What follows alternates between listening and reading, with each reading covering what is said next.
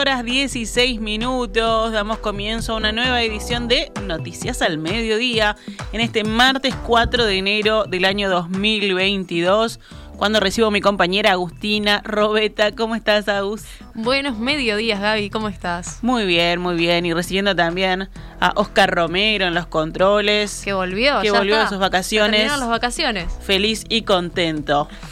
¿Y cómo está el tiempo? Te lo tengo que decir, ya me pongo triste, porque venimos de días con mucho sol y de repente miramos por la ventana y ¿qué hay? Nubes. Pero todavía tenemos un poquitito de calor porque afuera hay 30 grados. Eh, tenemos un viento que viene del oeste a 19 kilómetros. La humedad es del 57%. Bien, no Bien, tanta humedad, ¿no? Para frizz. las personas que tenemos rulos, la vamos llevando bien. La visibilidad es de 12 kilómetros y la presión es de 1003.5 hectopascales. Bueno, se vienen las lluvias en un rato, parece, por lo que dice Inumet, en la tarde. Veremos, veremos qué pasa, después les contamos cuál es el pronóstico. Ahora actualizamos la información. Las exportaciones uruguayas de bienes alcanzaron en 2021 los 11.549 millones de dólares, lo que implica un crecimiento del 43%. Este es el mayor nivel histórico en valor desde que Uruguay 21 cuenta con información e implica un fuerte repunte frente al registro de 2020, que estuvo muy afectado por la crisis sanitaria, según destaca el informe de esta institución. Asimismo, las exportaciones aumentaron 26% frente a 2019, lo que da cuenta del incremento frente a los niveles prepandemia. La carne bo- bovina fue el producto con mayor incidencia en el crecimiento eh, de 2021, tanto por mejores precios como mayores volúmenes exportados. Las exportaciones de energía eléctrica y celulosa también mostraron fuertes aumentos con un contexto de mayores precios de exportación. Otros productos con incidencia positiva en la variación anual fueron la madera, subproductos cárnicos, sojas y concentrados de bebidas. China fue nuevamente el principal socio comercial de Uruguay en 2021, representando el 28% de las exportaciones de bienes con 3.277 millones de dólares exportados. En segundo lugar se ubicó Brasil, seguido por la Unión Europea, Argentina, Estados Unidos y Egipto. En un contexto de importante crecimiento general para las exportaciones del país, la carne bovina fue el producto principal tanto por su precio como por los volúmenes exportados. De acuerdo con los datos del Instituto Nacional de Carnes, fueron 530.000 toneladas de carne vacuna en el año por un monto equivalente a 2.385 millones de dólares, lo que significó un récord tanto en volumen como en precio. Así, este producto supone el 25% de las exportaciones total de Uruguay. China compró el 60% de las carnes uruguayas que tuvieron como destino el exterior, según informe de Uruguay 21. Esta mañana, en diálogo con En Perspectiva, el ingeniero agrónomo Pablo Carrasco, director de Conexión Ganadera, se refirió a lo que significa la demanda del país asiático para este rubro tan importante del agro uruguayo. En primer lugar, explicó que luego de la gripe porcina que afectó a China en 2018 y que hizo que la población de este país probara la carne vacuna, esta ya se acostumbró al producto cárnico y lo demanda. También remarcó como otra particularidad del mercado chino los subproductos de vaca que compra. el mercado chino es el basurero de la carne en el sentido de que vos podés exportarle eh, la, la válvula aorta, los cálculos al riñón, los penes, es decir, lo que, todo lo que tenga una vaca ellos lo consumen y eso no en, en un animal que vos lo desarmás en 100 pedazos, la ingeniería que hace un frigorífico para vender cada parte en un lugar este es, es la parte difícil, sin embargo China vino y te compra lo que no te compren otros se lo lleva y como está. Entonces, eso hace que a a la interna vos podés tener vacas flacas, vacas más o menos, vacas gordas, que en esta sequía tuvimos de todo, y las vas a vender, eh, cosa que nunca en la historia pasó.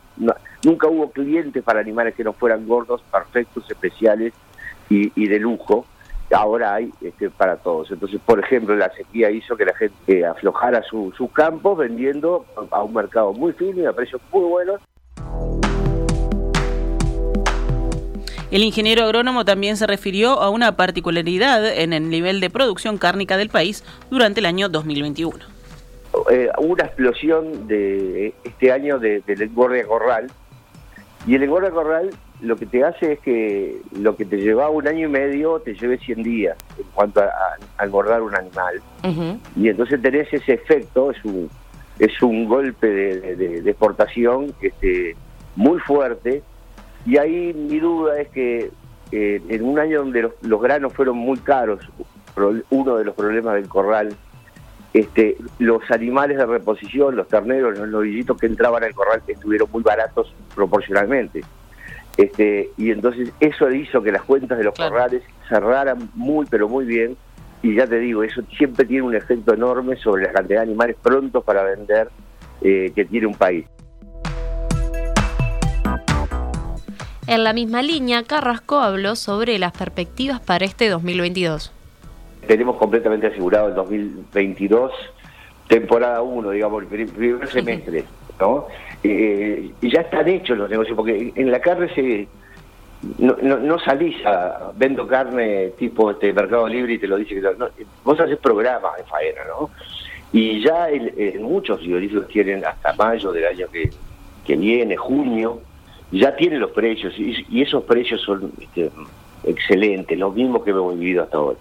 En el, en, segunda temporada, el, el, segundo semestre veremos, este, pero nada indica de que, de que esto va a ser así. Eh, lo que ahora Uruguay tiene como gran deber es mirarse hacia, hacia adentro y ver si podemos sostener esta producción, este, porque esos 2.400 millones de dólares este, exportando carne le vienen a este país este, fantásticamente bien.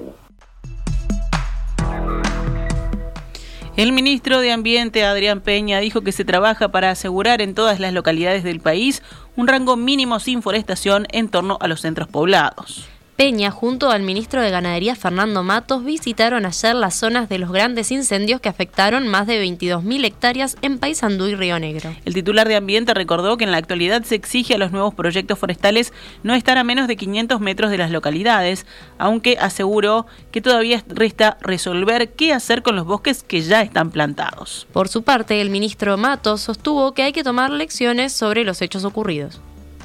Hay, una normativa, pero me parece que es perfectible. Este episodio va a obligar a revisar todo esto, entre ellos eh, la distancia de que se pueda forestar de los centros poblados, que es uno de los reclamos más intensos de, los habitantes de esta zona. Y me parece que este episodio es un antes y un después y tenemos que revisar toda la normativa al respecto. Alguna corresponde a la Dirección Forestal, otra es en conjunto con Ambiente y también el Ministerio del Interior en lo que tiene que ver con los aspectos de seguridad y de bomberos. Esta mañana, en entrevista con En Perspectiva, el presidente de la Sociedad de Productores Forestales, Nelson Ledesma, dijo que se están realizando evaluaciones primarias de los daños que generó el incendio en Paysandú y Río Negro, pero aseguró que va a llevar un tiempo lograr un diagnóstico por el tipo de plantaciones y la intensidad del fuego en cada lugar fue un fuego rastrero muy rápido y quizás en esos bosques se pueda recuperar el uso prioritario de la madera para el cual fue cultivado el bosque y en otros donde el fuego se estabilizó más tiempo, digamos, cobró una intensidad mayor, quizás ahí el daño para el, para el uso industrial de esa madera no sea reversible y esa madera deba ser eh, utilizada para energía. O sea, eh, va a llevar un análisis exhaustivo predio por predio y rodal por rodal. Aún persiste la incertidumbre sobre la cantidad de hectáreas afectadas. En un primer momento se indicó que eran 22.000, de las cuales 15.000 pertenecían a la forestación. Ledesma afirmó que depende de cada productor si cuenta o no con seguro forestal que le permita resarcir algo de las pérdidas y señaló que en varios casos las empresas y productores cuentan sí con pólizas para reparar el daño generado a terceros. Respecto a las críticas y cuestionamientos que recibieron eh, los forestales sobre el accionar para apagar el incendio, el equipamiento con el que cuentan y las medidas de prevención y de limpieza de los campos, el presidente de la Sociedad de Productores Forestales dijo, entiendo que la gente quiere buscar errores, responsabilidades y culpables, pero nosotros vamos a hacer nuestros análisis y tomar las medidas necesarias, indicó Ledesma. En las reuniones que tuvimos en el día de ayer, tanto en Piedras Coloradas como en Tres Quintas, en Río Negro, los forestales eh, estuvimos presentes, sobre todo las empresas afectadas y en mi caso como representante del sector forestal, para de alguna forma dar la cara y, expresarle a, las personas damnificadas que, imaginamos el sentimiento que tienen, ¿no? Es decir, uno se pone en los zapatos de la gente que tuvo afectación directa en sus medios de producción, sean alambrados, pasturas, eh, eh, colmenas, como en la gente que, que, tuvo, digamos, que afrontar una situación compleja de vivienda, de, viendo que el fuego de repente estaba a 500 metros o 1000 metros este, y no sabía qué iba a pasar. Entonces, eh, las empresas eh, asumen la responsabilidad y ayer estuvimos presentes en las reuniones y, las dos empresas más grandes y el resto también a través de la sociedad de productores manifestaron, digamos, la preocupación y, el querer analizar y evaluar cuáles fueron los daños para ver de qué forma se pueden ir reparando y buscándole soluciones a, las distintas situaciones. Este, no, no, no somos ajenos a que bueno, se, que se le quemó, se le quemó y, las empresas resolverán por su lado. Es decir, hay, hay un efecto que, no, podemos dejar de ver, que tiene un impacto en terceras personas.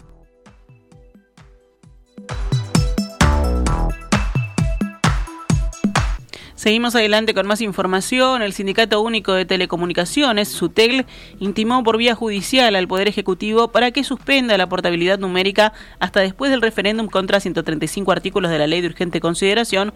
Todavía no hay decisión de la justicia. La portabilidad numérica que estableció la LUC permite cambiar de compañía telefónica manteniendo el número y el Poder Ejecutivo pretende lanzarlo el próximo 12 de enero. El presidente de SUTEL, Gabriel Molina, aseguró que desde el sindicato se procura, por vía judicial, que el mecanismo quede en suspenso al menos hasta el 27 de marzo, día del referendo. El sindicato argumentó en su pedido de suspensión a la justicia que la propuesta de portabilidad numérica no conlleva la cualidad de urgencia para el bien común, salvo la urgencia que pueden tener las empresas extranjeras que son competencia de Antel para captar su clientela. Guzmán Acosta y Lara, director nacional de Telecomunicaciones y Servicios Audiovisuales del Ministerio de Industria, Energía y Minería, dijo hablando con la diaria que el gobierno continuará con el proceso de portabilidad numérica, ya que la justicia no se pronunció sobre el fondo del asunto. La ministra de Economía, Susana Arbeleche, fue distinguida como la ministra de Finanzas del año en América por la revista The Banker. Según un comunicado de la cartera, el premio reconoce el compromiso de la ministra Arbeleche con la sostenibilidad tanto de Uruguay como del escenario internacional a través de la agenda que impulsa como presidenta del Comité de Desarrollo del FMI y el Banco Mundial. 12 horas 28 minutos. ¿Pasamos a la emergencia sanitaria? Dos mujeres con coronavirus fallecieron ayer, una de 50 años en Montevideo y la otra de 83 en Salto. Hay 24 pacientes de COVID-19 en cuidados intensivos, la misma cifra que el día anterior. La cantidad de casos activos de la enfermedad subió a, a 10.412, que son 1.120 más que el lunes. Ayer fueron detectados 1.721 contagios nuevos de SARS-CoV-2 en 13.561 análisis. El índice de positividad fue del 12,69%, es decir, prácticamente igual al del lunes. Rocha es el departamento con más contagios nuevos diarios cada 100.000 habitantes aumentó este índice a 94,68. De los 124 fallecidos con coronavirus en octubre, noviembre y diciembre, menos del 10% estaba vacunado contra COVID-19 con las dos dosis iniciales y los 14 días posteriores. Según datos del Ministerio de Salud Pública a los que accedió el país, más de la mitad de las personas fallecidas no estaban vacunadas y aproximadamente un 40% tenía la pauta inicial completa con solamente la primera dosis. El 10% restante, los que sí contaban con la vacunación, la mayoría tenía comorbilidades severas, según indicaron desde el Ministerio de Salud Pública. En Maldonado ayer hubo hasta tres cuadras de fila de extranjeros ante la Dirección Departamental de Salud, procurando agendarse para recibir las dosis de refuerzo gratuito de la vacuna contra COVID-19, ya que no pudieron anotarse a través de la página web. El director departamental de Salud de Maldonado, Neris García, dijo hablando con el país que el desborde de las últimas horas se debe a que están ingresando muchos turistas. Esto se da a raíz de un problema con la agenda electrónica que tiene el Ministerio de Salud Pública, porque en ocasiones no funciona bien la web, sostuvo García. Sin embargo, una fuente de la Agencia de Gobierno Electrónico y Sociedad de la Información y del Conocimiento, AGESIC, dijo al mismo medio que el sistema funcionó en perfectas condiciones durante las últimas semanas y no se trata de un problema con la agenda. Según la fuente, los turistas posiblemente tengan dificultades por tres motivos. Primero, porque es posible que muchos hayan intentado agendarse sin cumplir con el requisito de que pasen seis meses de la segunda dosis. Segundo, porque es necesario agendarse con el mismo documento utilizado para ingresar al país. Y por último, desde AGESIC no descartan que un motivo sea que los usuarios no manejen correctamente la web del Ministerio de Salud Pública. 12 horas 31 minutos. Volvemos con más noticias del panorama nacional. Gerardo Rodríguez, presidente de Federación ANCAP, calificó de exageración poco creíble la cifra de 2 millones de dólares de pérdida que manejó el presidente de la empresa, Alejandro Stepanisic, a causa del paro a principios de diciembre. El sindicalista escribió en Twitter, quieren predisponer a la gente contra el sindicato para ocultar el desmantelamiento del ente y la privatización del Portland. Rodríguez añadió, ANCAP no perdió absolutamente nada por dejar de vender combustibles. Si sucedió fue por responsabilidad de sus autoridades. Las guardias gremiales estaban disponibles, argumentó. El gremialista citado por el país señaló que hasta ahora no hubo avances en el relacionamiento con la empresa y que lo único que dejó una reunión celebrada en el Ministerio de Trabajo fue una invitación a pelear por parte de un director de ANCAP a un dirigente sindical. Datos de la Dirección de Migración señalan que la cantidad de turistas ingresados al país entre el 15 de diciembre y el 2 de enero fue de 123.127. Los argentinos ocupan el primer lugar en el podio, según informa el observador, dado que en las últimas dos semanas llegaron al país 78.884 turistas procedentes del país vecino. O sea que el 64% del total de los extranjeros que visitaron Uruguay han sido argentinos. Los brasileños que llegaron fueron 22.088, es decir, 18% del total. El presidente de OCE, Raúl Montero, pidió a la población hacer un uso responsable del agua ante el déficit hídrico que afecta al país. No es nuestra política hacer restricciones como se hacían antes, a pesar de que tenemos una situación difícil en el país, indicó en declaraciones a Radio Monte Carlo. Montero dijo que Rocha está al límite, por lo que se decidió pedirle a la población que limite el agua a usos esenciales. Pese al déficit ante la falta de lluvias, el presidente de OCE dijo que el servicio se está dando en todo el país y destacó que hay buenos niveles de tanques superiores al 50% como para abastecer a los balnearios de la Costa de Oro. Por otra parte, OCE evalúa por estas horas cómo será la exoneración a los 1.900 usuarios afectados por el incendio en Paysandú y Río Negro. Según el presidente Raúl Montero, que señaló esta mañana que se está analizando la exoneración de un cargo fijo y de cargos variables. Explicó que será el global, dado que es muy difícil delimitar eh, qué se debe al consumo natural y cuál fue el destinado a combatir el incendio. En tal sentido, agregó que se tomará en cuenta la toma del consumo desde mediados de diciembre a mediados de enero. 12 horas 33 minutos. Pasamos a otras noticias. Un hombre de 31 años falleció en las últimas horas tras impactar el auto en el que viajaba contra una columna de alumbrado público, según informó la Dirección Nacional de Policía Caminera. El hecho sucedió sobre las 20 y 55 horas de ayer lunes en el kilómetro 16.900 de la Ruta 1. Por motivos que por el momento se desconocen, el auto en el que circulaba hacia el oeste despistó e impactó con una columna del alumbrado público arrancándola se constató el fallecimiento del hombre, que era el único ocupante del vehículo. La mujer de 47 años, que había sido apuñalada por su esposo ayer a la mañana en la ciudad de Artigas, falleció hace pocas horas por las lesiones sufridas. La víctima recibió dos puñaladas. Una de las heridas le afectó uno de los pulmones. Fue trasladada por la policía al hospital de Artigas, donde fue operada y derivada al CTI, donde falleció. Tras agredir a su esposa, el hombre se atrincheró en la vivienda y se ahorcó.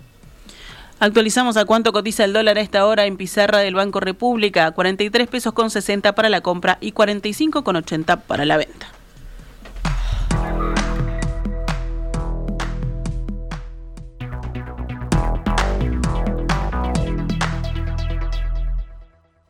Esta es Radio Mundo 1170 AM. ¡Viva la radio!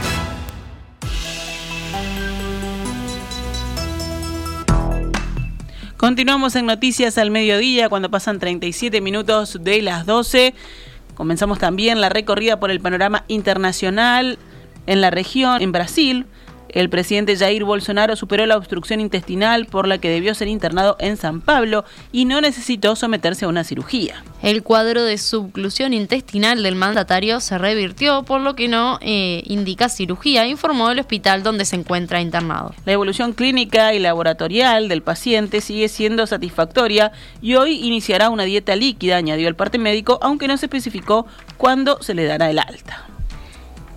Estados Unidos registró más de un millón de casos de coronavirus, una cifra diaria que no se había reportado en ningún lugar del mundo durante esta pandemia.